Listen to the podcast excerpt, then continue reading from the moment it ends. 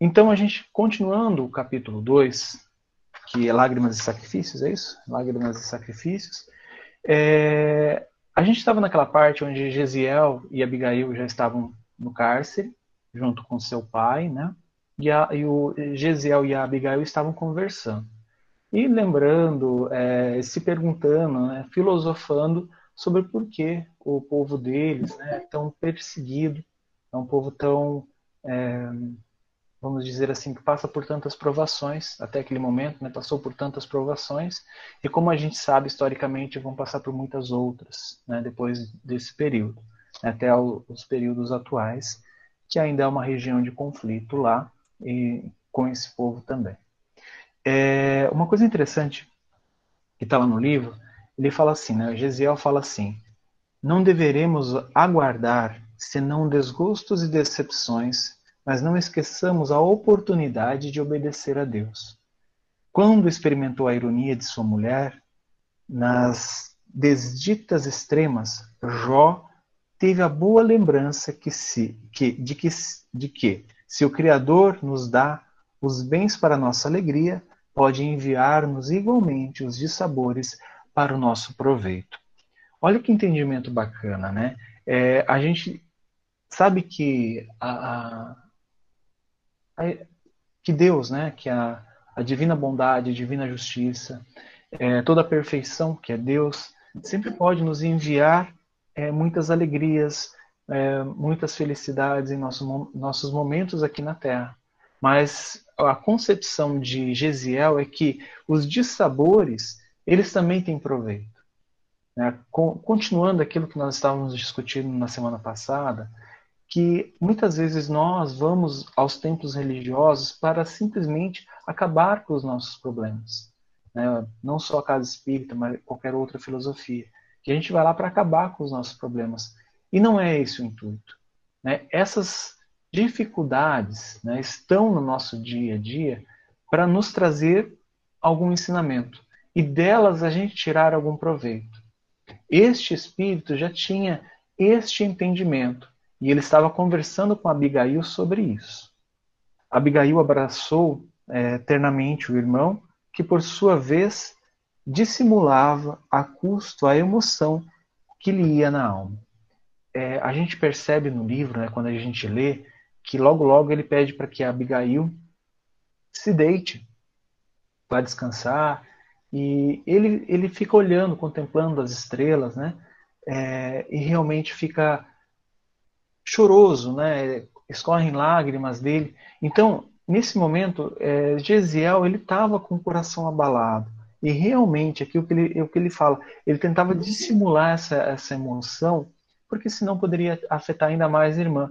Por quê? porque Gesiel era um exemplo. Abigail tinha aqui seus.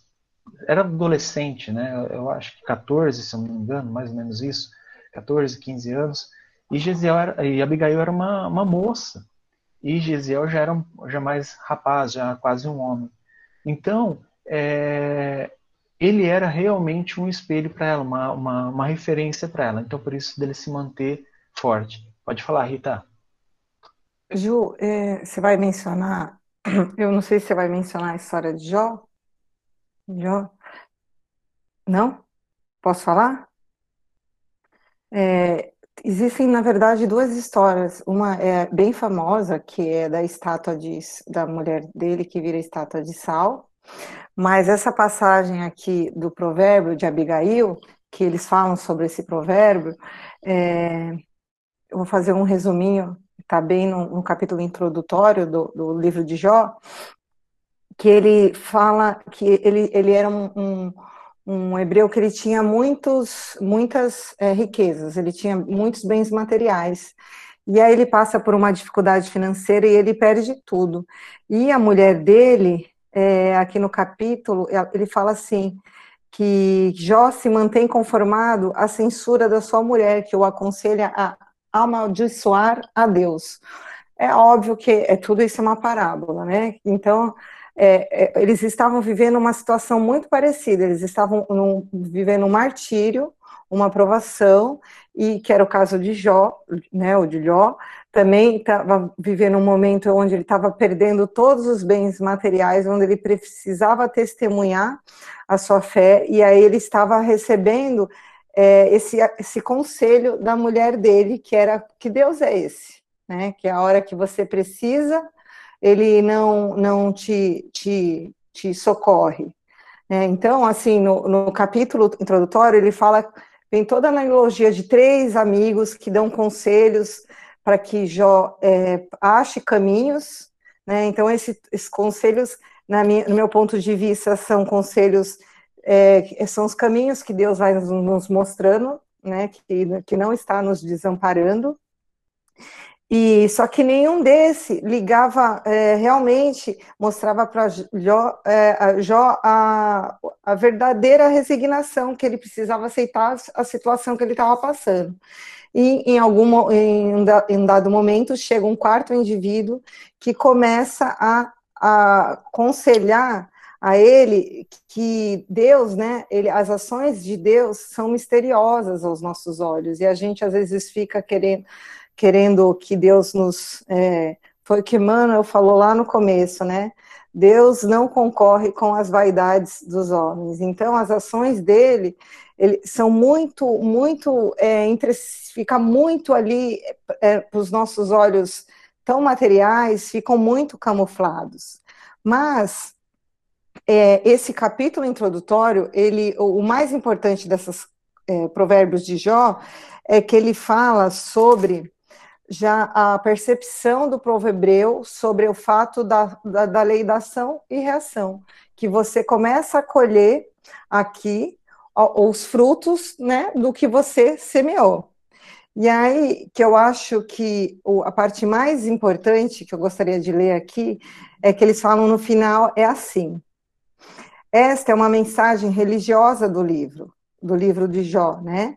Que o homem deve persistir na fé até mesmo quando seu espírito não encontra sossego, que era o caso de Abigail e de Estevão naquele momento. Naquela etapa da revelação, o autor do livro de Jó não podia ir mais longe, porque eles não tinham é, alcance ainda, o Cristo não tinha vindo, ele não, não tinha ainda outras revelações para aclarar o mistério da dor inocente, que hoje nós temos, né, que é, nós sabemos da reencarnação.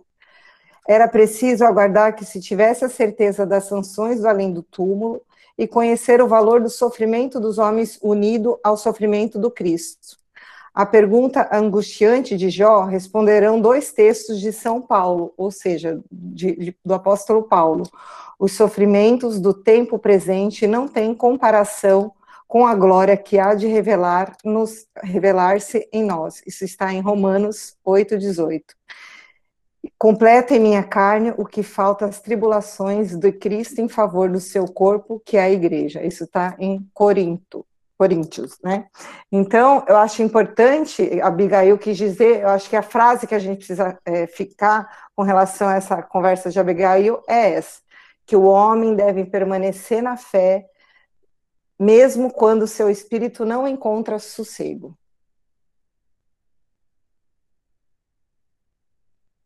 É, e você percebe aqui que, é claro, eles estavam passando pelo momento, acho que, de provação mais difícil da vida deles, né? É, a gente sabe, né, pela informação que teve no, no, primeiro capítulo, que eles já tinham sido espoliados por este, este mesmo romano quando ele, ele chegou a Caia, né, quando o Império Romano dominou a Caia, eles já haviam sido espoliados, né? Isso que Josebebe já tinha nos dito, né? É, através do que o Emmanuel narrou. É, e agora, novamente, só que essa aprovação é muito maior do que a anterior. Né? Eles tinham ficado com uma casinha e agora não tinham mais nada e iam ser acusados. Né? E é uma coisa importante que acontecia depois disso, depois deles terem conversado sobre isso, filosofado, Abigail é, contemplava terna, eternamente o irmão enquanto ele a abraçava com um enlevo de amizade pura que reúne duas almas afins. Então, assim, esses espíritos não reencarnaram é, ali ao acaso, né? eles com certeza encarnaram ali com uma missão, encarnaram ali com é, a gente, eu não gosto muito de, de entrar nessa seara, porque entra naquela questão do livre-arbítrio, determinismo, né? Mas a gente sabe que esses espíritos, eles vieram com possibilidades, né? Com todo o amparo espiritual, a mãe muito preparada espiritualmente, é, todo momento você, você sente que a espiritualidade está atuante ao redor deles, sempre intuindo. Né? Naquele momento em que o pai chega em casa fala que vai reclamar com o Romano, é, Gesiel recebeu uma intuição, olha, vamos ver o, o texto sagrado, e aí sai, ao acaso, sai aquele texto. Aqui nesse momento, os dois conversando, eu não sei vocês, mas quando eu li o livro parecia que eu estava no lugar e estava envolvido pela espiritualidade. Então você consegue perceber essa marca. E aí Gesiel olha para Abigail e fala assim, olha, se eu morrer, Abigail, há de prometer-me seguir à risca aqueles conselhos da mamãe, para que tivéssemos a vida sem mácula nesse mundo. Então, olha o conselho dela. E foi o conselho no final de vida. Né? É, foi aquele conselho para que é, esses dois espíritos não transgredissem o caminho, não entrassem naquilo que a gente conhece como pecado, né? Pecado é errar o alvo, então não errassem o alvo que estava sendo dado como possibilidade nessa encarnação para os dois. Isso seria muito é, complicado para esses dois espíritos. E a gente sabe de todo o preparo espiritual que eles tiveram, com certeza na espiritualidade, e aqui atestado no livro com a mãe. Pode falar, Camila. Vocês estão me ouvindo? Ah, tá. É, só surgiu uma dúvida agora em relação a essa afinidade de almas afins, assim, é, meio à família, é, relacionamentos onde, principalmente na família, onde existe conflito de pai, mãe, irmão, irmã, também posso dizer que são almas afins. Por, por terem é, planejado estar aqui e resolver as questões aqui na Terra.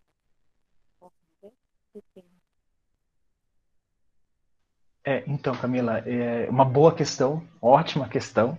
É, a gente sabe né, que, através dos livros, principalmente do André Luiz, que fala mais detalhadamente sobre esses assuntos de reencarnação, de espíritos, é, muitas vezes vocês, não sei se vocês já leram, mas é, alguns livros, o André vai na casa, acompanhado dos benfeitores, na casa de alguém, fala: olha, esses espíritos aqui é, estão reencarnados aqui na Terra, é, em uma proposta de trabalho, uma proposta de renovação. E às vezes é, é, é totalmente o oposto. Esses espíritos estão aqui por resgate, se odeiam porque se odiaram há quatro, cinco encarnações consecutivas e agora esse sentimento é latente dentro deles. Apesar deles não se lembrarem, não tem afinidade, vamos dizer assim, afinidade de daquela coisa de ser uma, uma amizade, um relacionamento que flui.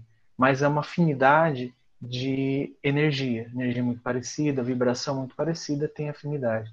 Então, assim, existem diversos casos. No caso de Gesiel e Abigail, com certeza, né, quando ele fala aqui de almas afins, ele não está querendo dizer que são almas gêmeas, nada desse tipo. É, são almas que estão juntos no caminhar. Né? Você vê o entendimento de Abigail, você vê o entendimento de Gesiel. No capítulo 3, gente, vocês, é claro, não sei se vocês leram, né? mas no capítulo 3 fica claro que Gesiel é, foi sim esse espírito preparado em todos os ensinamentos do Evangelho. Tanto que, assim, ao meu perceber, né, quando é, Gesiel entrou em contato com o, os novos textos do, do Evangelho, né, da revelação da Boa Nova, é, é, parece que o coração dele se completou. Né? Então, aqui, é claro, essas duas almas, elas são almas que vieram juntos com uma tarefa. Né? Existem aquelas almas né, que reencarnam e precisam construir juntas um relacionamento de perdão, um relacionamento de é, reparo, um relacionamento de, é, de reconciliação. Pode falar, Camila. Desculpa, eu deixei a mão erguida sem querer. Ah, tá, tudo bem. Era, era essa dúvida. É, e só um adendo assim, nem toda reencarnação de irmãos ou de pai e filho, de mãe e filho é planejado, tá? É, isso assim, a gente consegue ver em todos os textos do, do André Luiz. Existem, claro, existem aquelas que são planejadas, mas existem reencarnações compulsórias de espíritos que estão, é, vamos dizer assim, na mesma faixa vibratória e vão reencarnar, porque é da lei né, precisa. Né? Quando é, o óvulo vai é, ser fecundado, ali vai ser, ser fixado um espírito. Né? Claro, ou através do planejamento, ou através da reencarnação compulsória, reencarnação natural. Tá? Bom, continuando. É... Você quer falar, Camila? Ah. Continuando aqui. É...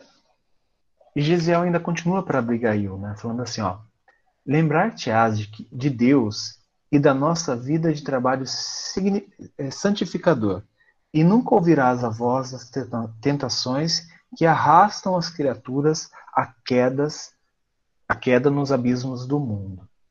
Olha o entendimento assim. É, o que eu consigo perceber aqui é que Gesiel já estava se preparando, né? Claro que a gente sabe que daqui a pouco ele vai falar assim, olha, se nosso pai for acusado, né, eu vou assumir a culpa. Então, é, o castigo que vai ser para ele, a punição para ele, vai recair sobre mim. Eu vou assumir essa culpa.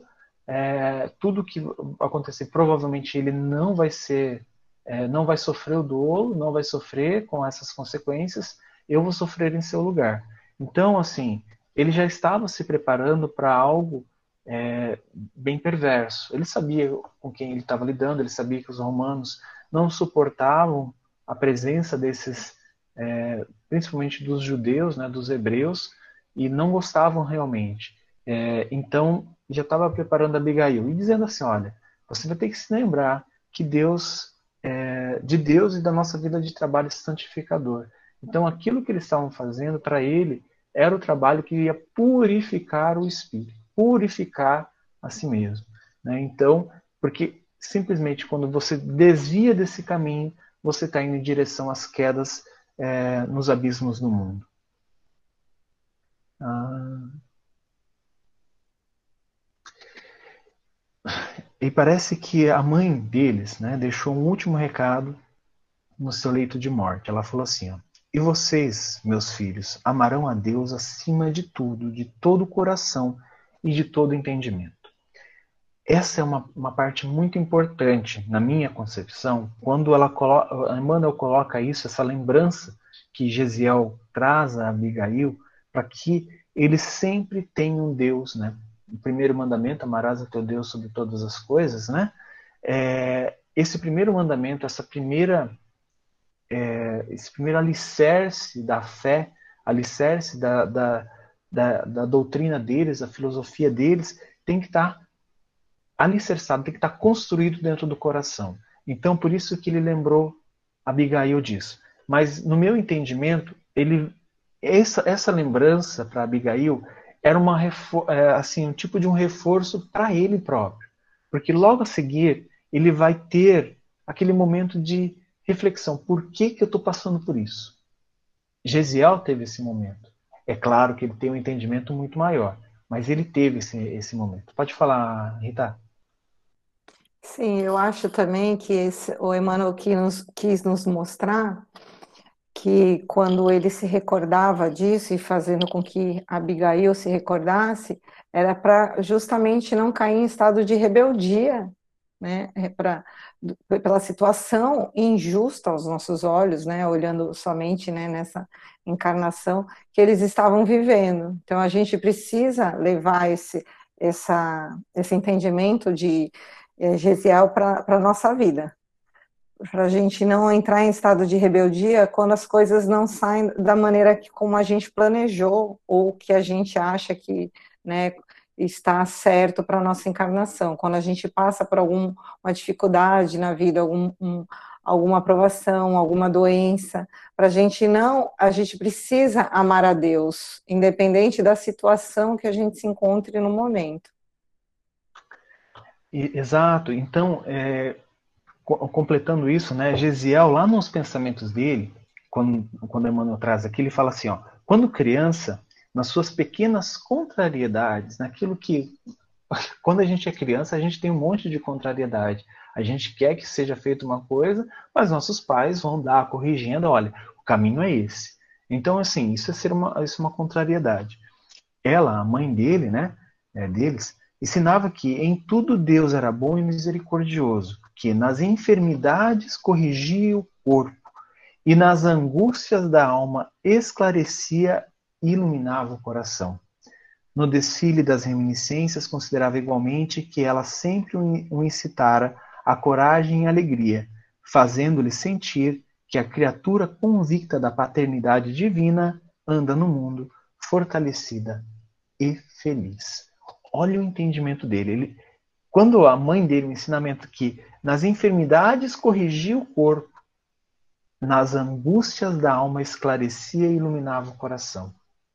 Olha, se a gente for parar para pensar, por exemplo, é claro que é, eu falo para vocês porque eu tenho é, alguns problemas, né? Tenho, é, é até quando eu apareço nos meus, meus médicos, meus médicos levantam o cabelo falando assim, ele aqui de novo é porque eu tenho um monte de doença autoimune, né? Então, é óbvio que eu estou nessa encarnação para corrigir meu corpo, né? É preciso disso. Então, eu preciso me, me preservar, eu preciso me vigiar com a questão do meu corpo.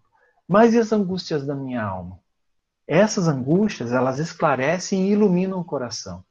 Por isso que muitas vezes nós não temos esse entendimento, mas a gente está tentando trazer, como casa espírita ou outras religiões, aquelas reuniões de autoconhecimento, livros de autoconhecimento, para quê? Para que a gente possa iluminar o nosso coração da maneira correta.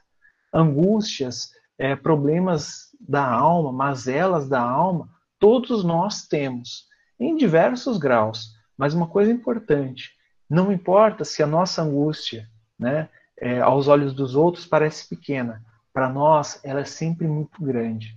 Né? Então, às vezes, a gente vai aconselhar um amigo, o problema dessa pessoa é, é você olha e fala não, mas ele tá é minúsculo, né? Comparado com aquilo que eu passo é minúsculo. Só que a gente não tem é, a empatia de olhar e perceber que aquele problema para aquela pessoa é gigantesco. Né? Então é claro que isso é uma barreira, é claro que isso ela tem que é, entender que essa mazela, essa, essa angústia da alma está ali para que a fortaleça, para ela ter um entendimento melhor de si, para ela buscar entender o porquê daquilo está aparecendo na vida dela e, é claro, a solução. A solução que ela mesma vai trazer. Né? Porque é, somente nós vamos ser os nossos médicos. Né? Então, da nossa alma, quem pode nos curar somos nós mesmos. Né? Então, é claro que a gente vai ter a ajuda dos psicólogos, psiquiatras, né? porque nós estamos encarnados, estamos na matéria, e a gente vai se dispor da medicina que aqui existe, da, da saúde que aqui existe. Mas a gente também precisa olhar para o espírito imortal, para as angústias da alma. Continuando, vamos ver se eu termino hoje, gente. É, dando mostras de fé invejável e tão amarguradas circunstâncias, a jovem de joelhos fixou longamente. Ah, gente, desculpa, eu já estou lendo aqui a, a, parte. Bom, vamos comentar agora da maneira correta, né? É no outro dia raiou, os três foram levados a julgamento, tá? É, e aí, como vocês leram lá, o Josebeb foi condenado às chibatadas, né, ao açoite. E no, quando o Josebeb estava sendo amarrado na, no instrumento de tortura, o Gesiel levantou e falou pro, pro Patrício, falando assim, olha, é, poupe meu pai, poupe ele, porque ele não é o culpado. Eu sou o culpado. É, eu me calei até agora porque fui covarde, mas eu fui o culpado. E o Patrício Minúcio, é isso o nome? Eu acho que é esse, né? É, ele falou assim: olha, tem testemunhas de que viram o seu pai, Jacebebe, colocar fogo lá na, nas terras, né? É, e ele vai pagar por esse, esse, esse crime, pelo crime que ele foi visto. E você vai pagar pelo crime que confessou espontaneamente. Então a chibatada foi aplicada nos dois. E durante é, o, o, o, ato de, de, do castigo, né, apareceu um servo e informou que os servos que estavam lá na, na, na, na fazenda, né, onde foi incendiado, faleceram. E aí aquilo deixou Patrício Minuto furioso e falou: olha, espanque aquele é, o Josebebe, o velho, né, nas mãos e nos pés para que ele não possa mais ferir e fazer mal com suas garras a ninguém. E o rapaz, né, o Gesiel, vai para as galeras. Né? A galera é um barco, né, uma embarcação romana, onde eles, onde eles trabalhavam até a morte. Né? Então, ser condenado a trabalho nas galeras era ser praticamente condenado à morte por trabalho excessivo, um esforço tremendo né, que eles teriam que fazer. Era é, é, a, a, vida deles iria se esvair em pouco tempo por causa do trabalho, né, da, da, da, de quão pesado era o trabalho. E naquele momento em que os açoites estavam cortando a carne dos dois, né, é, Gesiel percebeu que o pai estava desencarnando, que ele não iria suportar, né? Então Gesiel é, pediu para que Abigail é, cantar, né? A, a prece dos aflitos, o cântico dos aflitos, né? E aí ela começou. Senhor, Deus Pai, Senhor Deus, Pai dos que choram, dos tristes dos oprimidos, fortaleza dos vencidos, consolo de toda dor. Embora a miséria amarga, dos prantos de nosso erro, deste mundo de desteiro, chamamos por vosso amor. Nas aflições do caminho, na noite mais tormentosa, vossa fonte generosa é o bem que não secará. Sois em tudo a luz eterna, da alegria e da bonança, que nunca se fechará. Linda essa prece, esse cântico, né? É, quando Abigail começa a cantar isso, é, Emmanuel relata que ela, ela não estava, ela estava trêmula, mas mesmo assim a sua voz saiu doce, suave. E aí essa poderosa emoção apossara-se de todos. Toda aquela emoção que Abigail estava colocando no cântico, colocando na voz, é como se fosse um magnetismo a envolver a sala. Que fazer com uma criança cantando o suplício dos seus entes amados e a crueldade dos seus verdugos? O que eu percebo aqui é que esse cântico magnetizou a todos. Sabe quando você tem aquele momento de consciência, quando nós estamos fazendo algo, muitas vezes algo é, que não é certo, né, que não é correto, e a gente tem aquele instante de consciência, eu vejo que essa, esse magnetismo da Abigail contagiou a todos e trouxe todos, né, é, deixou aquela perversidade de lado e fez um apelo à, à, à bondade, à, à centelha divina que existe dentro de cada um. Pode falar, Rita. Oi, Ju. É, usando as palavras de Emmanuel, aqui ele fala, né? Suas expressões vocais enchiam um ambiente de sonoridade indefinível. Né? Então, assim, a gente percebe que e Abigail, ela foi instrumento da espiritualidade nesse momento também, para que através né, da, da oração dela, cantada, enchesse o ambiente desse magnetismo de amor. Foi um choque que a gente chama na casa espírita de choque de amor. Então, ela, através de Abigail né, e desse cântico, todos os que estavam ali presentes, inclusive os verdugos, né, os, os romanos, eles foram, é, começaram a ser é, possuídos de uma energia crística, né? energia de amor, energia de Deus gigantesca, e eram e isso, né? A gente não consegue é, conter ou se livrar do amor de Deus, né? A gente não consegue se livrar de Deus, Nós nos afastamos, é, às vezes, é, espiritualmente, mas Deus não, não, nunca se afasta de nós, né? mesmo quando a gente ainda insiste em caminhar pelo mal. Isso, esse exemplo de, da prece de Abigail foi o maior exemplo que Deus o tempo todo está atuando, inclusive em favor dos que ainda estão na ignorância. Pode falar, Camila. Lembrando, é, eu não sei se esse canto, eu não lembro se esse canto dela era um salmo, é, mas enfim, toda toda toda a vibração, né, de, de, de instrumento ou da voz, realmente tem essa vibração e muda o ambiente mesmo, transforma, cada vez está mais comprovado cientificamente. Eu fiquei bem, já bem entusiasmada quando eu, no começo do, do livro anterior, né, do Nosso Lar, onde falava isso também das, das músicas, do, como é que chama aquele espaço esqueci agora, de, de, de, música que tinha no nosso lar. Porém, é, é só para tentar, assim, a gente precisa prestar mais atenção também com as músicas que a gente ouve no dia a dia, né? E tem mensagens, às vezes a gente nem sabe, assim, mensagens de lamento, vitimismo, de perda de amor, ou de outras coisas bem mais fortes que a gente sabe que tem aí. E a importância do pensar, a gente já sabe que o pensamento tem muita vibração, a fala e a música, que às vezes está em outra língua e a gente nem sabe o que está dizendo. Então, cada vez mais eu tomo muito cuidado em relação à música. Tenho muito respeito, que é uma forma de oração. É uma forma. Eu, às vezes, quando eu estou no momento em que eu preciso me conectar com Deus, eu pego meu violão e sozinho toco e canto.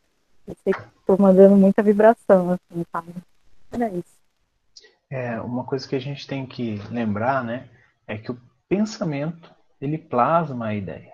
Isso quer dizer, ele cria ao nosso redor. Então, a gente está ouvindo, acompanhando a música, nosso pensamento está atuando. A gente está pensando na música, a gente está falando a música e plasmando.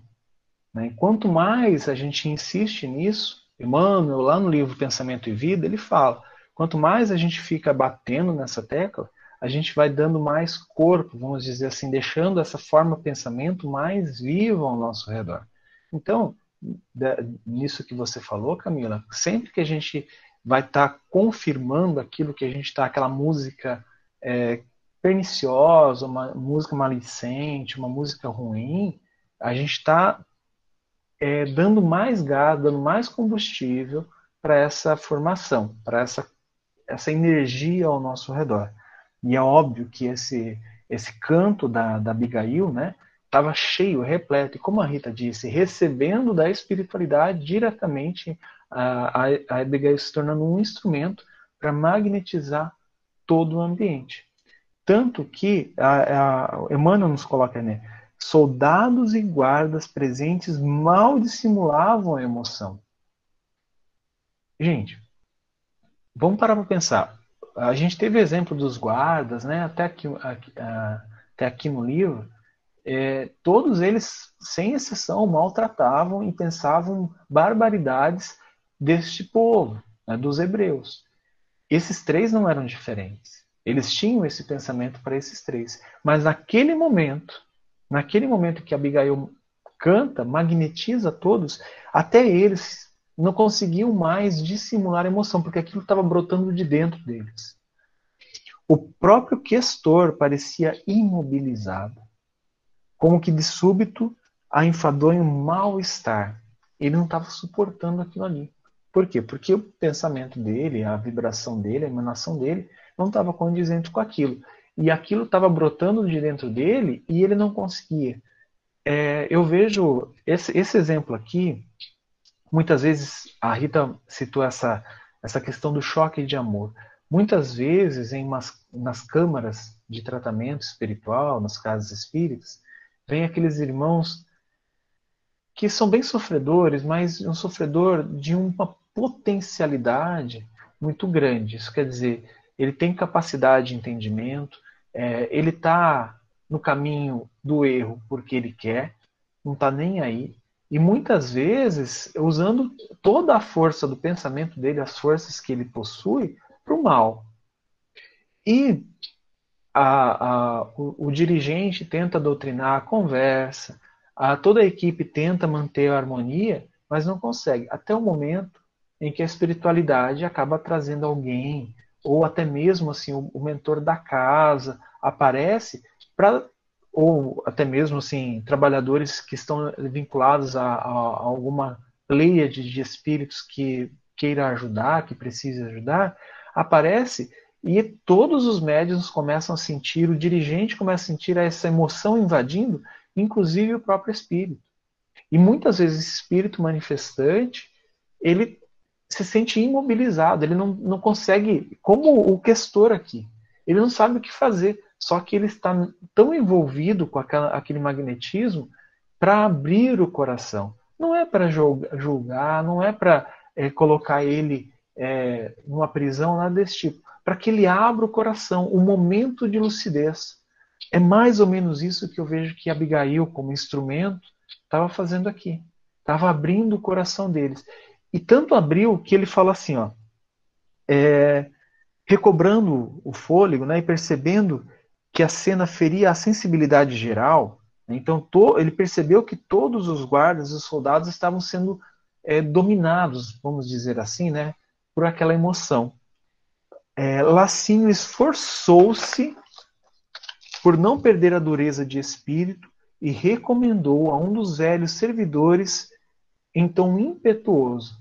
É, aqui ele conseguia fazer isso, ele teve essa, essa, é, sabe, sair daquela vibração positiva e, e emocionante da Abigail para voltar naquele, naquele espírito duro, naquele espírito é, perverso, é, vinculado à perversidade, né? Ele fala assim, ó, Justino, leva esta mulher para a rua e solta-a, mas que não cante mais, nem mesmo uma nota. Então aqui a, é, o, o, o, Licínio, ele, ele fala assim, olha, tem que dar um basta nisso. Porque daqui a pouco eu vou estar emocionado, chorando, e eu não podia estar fazendo isso, porque eu preciso dar o exemplo, eu preciso ser esse questor, essa, esse, esse executor. Né? Então, a gente sabe que é, esse Justino, ele leva Abigail, ele tira Abigail da sala, e ele tenta né, é, ser duro ali quando ele pega Abigail e leva. Quando ele já saiu da sala com Abigail, é, parece que ele ainda estava envolvido por essa, esse magnetismo, por esse amor. Ele fala: Olha, minha filha, eu também sou pai. Pega daqui, some, né? saia, saia de Corinto, não esteja mais aqui, porque é, aproveite esse momento de talvez lucidez, de, de bondade do, do licínio, do, do questor. Aproveita esse momento e foge daqui. E Abigail, meio cambaleando, né, falando assim, para onde eu vou? Ela não tem mais nada, ela não tem mais a casa, ela não tem mais a casa deles, eles perderam aquilo lá. Né, e ela estava tentando buscar na mente uma amiga. E foi onde ela encontra que a sustene. ela vai até a casa do sustene. Deixa eu ver como é que está o tempo aqui. Ainda tem tempo. É, ela vai até a casa da, da, da, da Sostênia, né? E lá a, ela começa, ela, ela, conta o que aconteceu, né, o infortúnio que aconteceu, e a Sostênia começa a dar alguma, alguma, algum alento para ela, alguns conselhos para ela, para tentar ajudar. E uma ideia de Abigail era de é, ir até a casa dela. Né? A Sostênia falou assim: olha, não volta para lá provavelmente vão ter lá já vai ter outras pessoas que não vão te respeitar. Né? Então você vai ser abusada, você vai ser ferida e provavelmente morta. Então não faça isso. E aí Abigail teve uma outra ideia, ia solicitar, né, que ela sempre foi devotada, ia solicitar ao questor, ao Licínio, que desse uma pequena terra para ela, para que ela pudesse continuar a vida dela lá onde, ela, onde eles tinham, onde era a casa dos pais, né?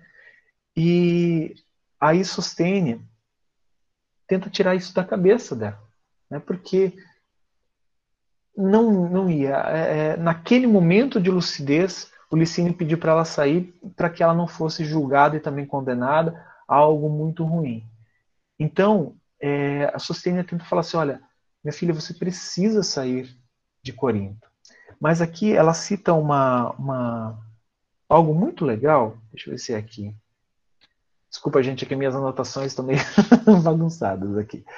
A Sustênia fala assim para ela: minha, filha, minha querida, tu és um anjo, mas o mundo ainda é propriedade dos maus. Viveria contigo eternamente, minha boa Abigail. Entretanto, não conheces o legado nem a sua camarila. camarila. É, ouve, filha, é preciso que fujas de Corinto, de modo a não incendires em mais duras humilhações. E aí ela fala assim, ó, é imprescindível, a Sostênia continua, né? É imprescindível que partas o quanto antes. Não voltes ao lar. A esta hora é possível que esteja ocupado por homens sem escrúpulos, que não te respeitariam. Convente uma atitude sincera, de, de sincera fortaleza moral, pois vivemos uma época em que necessitamos fugir da perdição, como Ló e seus familiares, correndo o risco de sermos transformados em estátua inútil se olharmos para trás. Aqui é muito interessante. A Sostênia, ela era judia, né, é, do povo hebreu, ela faz uma referência a Ló. Né? Eu não sei se todos conhecem a história de Ló, é uma história muito interessante, eu vou contá-la bem resumido aqui, tá? É, às vezes a gente sabe porque é uma, um acontecimento fantástico, né? Dessa estátua inútil, né? Como a Rita mostrou, falou anteriormente, estátua de sal. Mas uma coisa muito importante: quem era Ló e seus familiares? Eles eram é, pessoas bem influentes, né? se eu não me engano, eles eram como se fossem monarcas da, do, dos hebreus ali. E eles viviam. Ele era, Ju, ele era irmão de Abraão. Ele era irmão de Abraão, né? Dos patriarcas lá, né? E eles viveram, né, por muitos anos, ter, tinham terras e tudo, e eles viveram é, que é, são aquelas as cidades destruídas. É, a gente, Sodoma, Sodoma e Gomorra. E Gomorra é. Isso.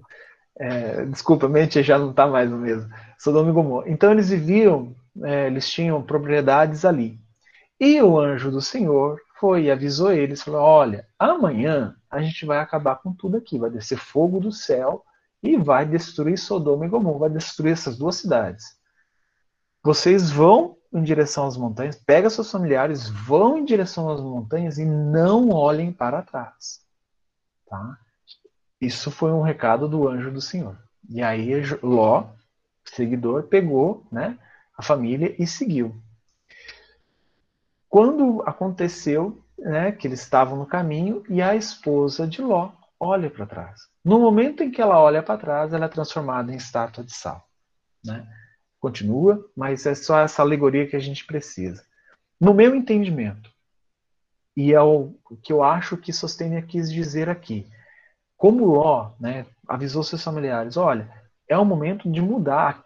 Sodoma e Gomorra, isso tudo tem que ficar para trás. Né? A gente estava no caminho errado, as cidades estavam no caminho errado e a gente estava compactuando com tudo. O Senhor veio, né? Deus enviou um dos seus mensageiros, falando: olha, tá errado, pega esse caminho, mas nem olha para trás, porque isso aqui tudo vai ser destruído, está errado. Né? Isso aqui era o, é, o, caminho que vocês estavam seguindo que era incorreto. Vão e não olhem para trás. Então isso quer dizer assim, é, sabe aquele sentimento que a gente sabe que a gente tem que mudar, mas a gente fica olhando para trás, falando assim, ah, não, não, peraí, mas olha lá, era tão legal. Era errado. Não, mas era tão bom. Esse foi o sentimento da mulher de Ló, da esposa de Ló. Por isso ela olha para trás. Abigail aqui, nessa, nessa comparação de sustento, estava querendo fazer a mesma coisa, olhando para trás, indo para algo que não existe mais. Aquela propriedade não existe mais. É, o, o, seu pai já falecera, né, já desencarnara. O seu irmão foi levado às galeras. O, o Licínio não iria ser benevolente com ela foi aquele momento de que através da, da, do cântico de Abigail que deu um momento de lucidez, um momento de bondade nele, que permitiu que Abigail saísse. Então, o que Sostena está querendo falar assim: olha, você está fazendo igual a esposa de Ló, está olhando para trás. Se a gente fizer isso, nós vamos virar estátua inútil, estátua de sal. Vamos ficar presos aqui e perder essa oportunidade do novo caminho. É, eu vejo que é essa a comparação. Pode falar, Rita. Me ajuda aí.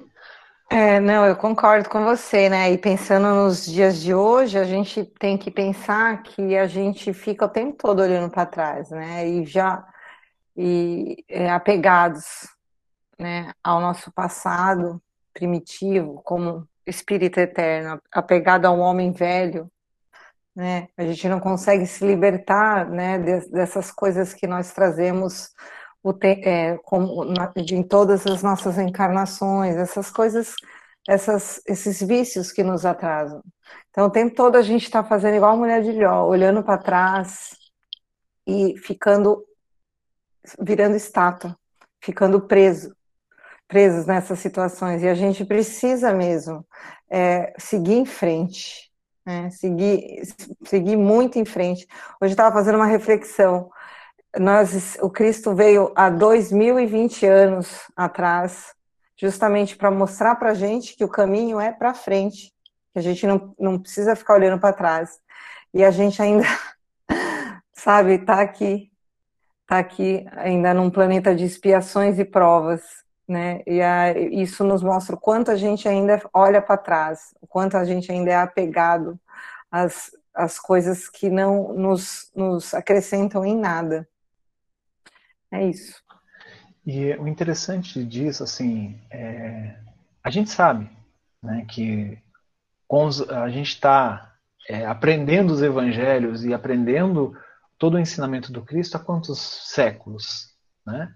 É, eu falo porque nós somos espíritos. A gente sabe que a gente já passou em outras, outras, outros, outras existências aqui na Terra. Né? Provavelmente a gente já ouviu falar do Cristo, se a gente está reunido aqui, é para reforçar e a gente falar: olha, é, realmente a gente precisa disso, ficar ouvindo o tempo todo e tentar colocar no nosso dia a dia, né, que é o principal. É, a ideia da gente estudar esse livro é para a gente se aproximar um pouquinho mais do Evangelho do Cristo e principalmente para que a gente possa aplicá-lo no nosso dia a dia. Né? Então, isso é muito importante. E, continuando a história do livro, é, Sostênia consegue convencer Abigail a não voltar para casa. Né? Então isso foi muito importante. E a Sostênia falou: Olha, eu, eu gostaria muito de, de, te acolher, mas ela também estava morando lá de favor. Né? Então ela não tinha uma casa para chamar de dela. Né? Ela, ela passou pelos problemas na vida e agora ela estava morando né, de favor de alguns amigos dela. E ela não poderia. Né? Não, não era a casa dela, não era dela é que ela fora. Eu não posso te acolher aqui. Eu adoraria te acolher e te tratar como uma filha, mas não posso fazer isso. Então, é, você precisa sair de Corinto. Isso é, é certo. O que você pode fazer? Né? E aí ela lembrou da Ruth e do Zacarias, que é um casal de judeus que perderam o filho por causa dos romanos. Né? Aqui ela não especifica o que aconteceu com o filho, mas simplesmente eles perderam há pouco tempo e desgostosos do, da, do julgo romano, romano ali sobre a Acaia, é, que é a Grécia, né? É, eles vão partir, vão voltar para Jerusalém. Estão saindo de Corinto.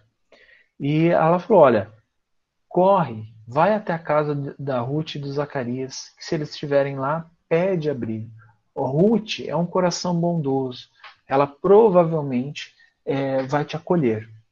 E é isso que Abigail faz. Abigail zanzando até o porto, né? É, quem teve a curiosidade de, de acessar o Google Maps e dar uma passeada ali por Corinto, que ainda existe, tá? É claro que não é o Corinto da época, mas vai perceber que ali é um deserto, né? É um clima, um clima árido. Né? Apesar de ser no Mediterrâneo, é um clima que lembra muito um deserto. Então, eu, eu fiquei imaginando, nossa, Abigail sob sol forte, andando ali desesperada, sem alimentação, provavelmente sem água, né? Passou por tudo o que passou, perdeu o pai, perdeu o irmão, né? Quase foi é, teve um destino tão cruel quanto o deles, né? Perderam tudo e teve que caminhar. Por isso que Emmanuel fala que ela é, foi o, é o, que ele, o, termo que ele usou, é zanzando, né? Parecia cambaleando até a casa da Ruth e do Zacarias. E chegando lá, ela conta, né? Encontra os dois e os dois reconhecem que a Abigail, é óbvio, eu acho que é um espírito tão marcante que na, na Terra, quando é, eu, eu, faço essas minhas viagens, né? Tipo, encontrando com a Abigail ou encontrando com Gesiel, como deveria ser a emoção. Né? Encontrando com alguns amigos que são muito queridos no meu coração, já tem uma desperta algo muito importante, muito grande em mim. Imagina olhando para um espírito como Abigail, com essa doçura, com esse entendimento, com essa evolução espiritual que ela tinha. Né? E eles se lembraram da, da Abigail, e aí é, Abigail conta tudo o que aconteceu, e foi onde a, a Zacarias né, fala que eles estão saindo de Corinto, indo para Jerusalém, e aí a, a Abigail pede para que eles levassem ela com ele, né? Aí eles, a Ruth fala que vai aceitar, que vai tratar ela como uma filha. E é onde Emmanuel termina o capítulo com a fala de Abigail falando assim: Meus amigos, tende piedade do meu infortúnio. Nossa boa sostênia lembrou-me. É isso que é o final? Não, não é. Bom, mas já que está aqui, deixa eu terminar de ler. É, lembrou-me do vosso afeto, no transe doloroso por que passo. Eu, que já não tinha mãe, tive hoje meu pai assassinado e Gesiel escravizado sem remissão. Se é verdade que partireis de Corinto, levai-me por compaixão em vossa companhia. Então, é, aqui a, Abigail pede para que eles levem e eles e a Ruth aceita e vai levar a Abigail para Jerusalém, né? para, na verdade, lá para é, fora de Corinto. Não vou falar. Bom, a gente vai saber lá para Jope, né? Para a estrada de Jope. Alguém gostaria de comentar alguma coisa? Eu acho que eu já terminei mas não acho que compense a gente começar o capítulo 3 hoje. Alguém? Oi, Ju. Pode falar, Cássia. Então, eu eu só queria dizer assim, né? Essa resignação de Abigail e de o irmão dela, que eu só quero chamar de Estevão, é, eles é próprio mesmo de espíritos com um grau a mais de evolução, né? É, é óbvio que no desespero dela de se ver sozinha e agora o que, que eu vou fazer, e por ser muito novinha, teve a ingenuidade de querer ir atrás do, do, do cara lá para pedir, né, alguma coisa. E, e a espiritualidade, assim, tão maravilhosa que colocou ela e com certeza inspirou essa amiga dela a orientá-la daquela forma. E com certeza ela foi inspirada a procurar pelo casal de amigos, né? Então, assim, independente da, da ingenuidade que é próprio de quando se é muito jovem, é, com certeza ela é um espírito que, assim, aceita o que Deus está colocando, né? Então, todas as vezes que nós nos revoltamos contra alguma situação que está além do nosso controle, é, as coisas pioram, né?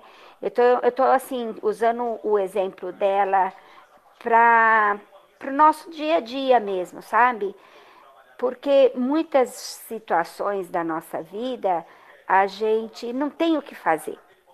A gente só pode é, se resignar, né?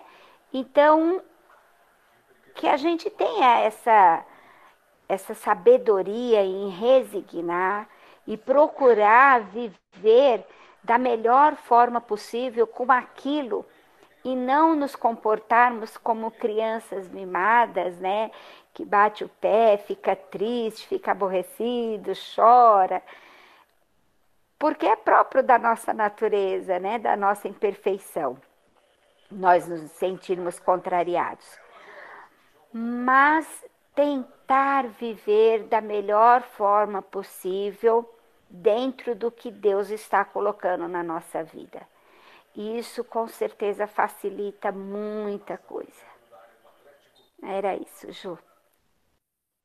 É verdade, Caio. Eu queria complementar falando que, na minha percepção, quando a gente falou de, né, eu até anotei aqui, sintonia espiritual de almas afins, que além de é, Abigail, que eram almas afins, como Emmanuel nos traz, eu acredito que Sostênia, Zacarias e Ruth também eram almas afins, né? A gente percebe que os conselhos de Sostênia para Abigail, né, para que ela não para que ela, eh, tem uma parte que ela fala, é indispensável o máximo de coragem das situações penosas como essa. Não é fácil elevar o coração em meio de tão terríveis escombros, mas é preciso confiar em Deus nas horas mais amargas. Então a gente percebe que era também um espírito que estava passando por uma situação penosa e estava resignado, né? Então Abigail, essa sintonia de alma, Abigail se sentia tão sintonizada com ela que é, no, no momento de desespero foi para lá que ela correu. Né? E, e, quando a Sostênia aconselhou Abigail a procurar Zacarias e Ruth, ela nem titubeou justamente porque são almas afins que, né, que sentem, estão conectadas pelo mesmo propósito, que é o propósito do bem. É isso. A Ju quer falar. É. Pode falar, Ju. Ah, não, foi Camila, né? Que abriu. Achei que a. Pelas reações né, do pai, não vou, não vou citar nome, porque é bem complicado esse nome. Pela reação do pai, do, do, do irmão, né? Do e da Abigail, das ações, né? E reações. É, e esse último comentário que a Cássia falou também agora, eu consegui entender assim, que no momento de aflição, a gente não tem como reagir, né? Nem como agir, na verdade, que a gente vai reagir nesses momentos de aflição. Aí é o momento de parar e orar a Deus, pedir discernimento, calma, tranquilidade. Aí a gente entende que temos as ferramentas dentro de nós, porque podem acontecer coisas ao redor da gente no momento de fúria, dando sinais para que a gente, o caminho que a gente tem que seguir, só que a gente não consegue enxergar. E nesse momento de calma e tranquilidade, nós estamos conectados com, com o divino, e aí temos esse, essa, esse discernimento de, e essa percepção do caminho né, que a gente tem que seguir, da, como é, agir nessas situações seguindo o que está dentro do, do, nosso coração, que a gente consegue sentir e, e, usar as ferramentas que nós temos, né, dentro da gente. Vocês conseguiram escutar e entender? Tá bom, muito obrigada.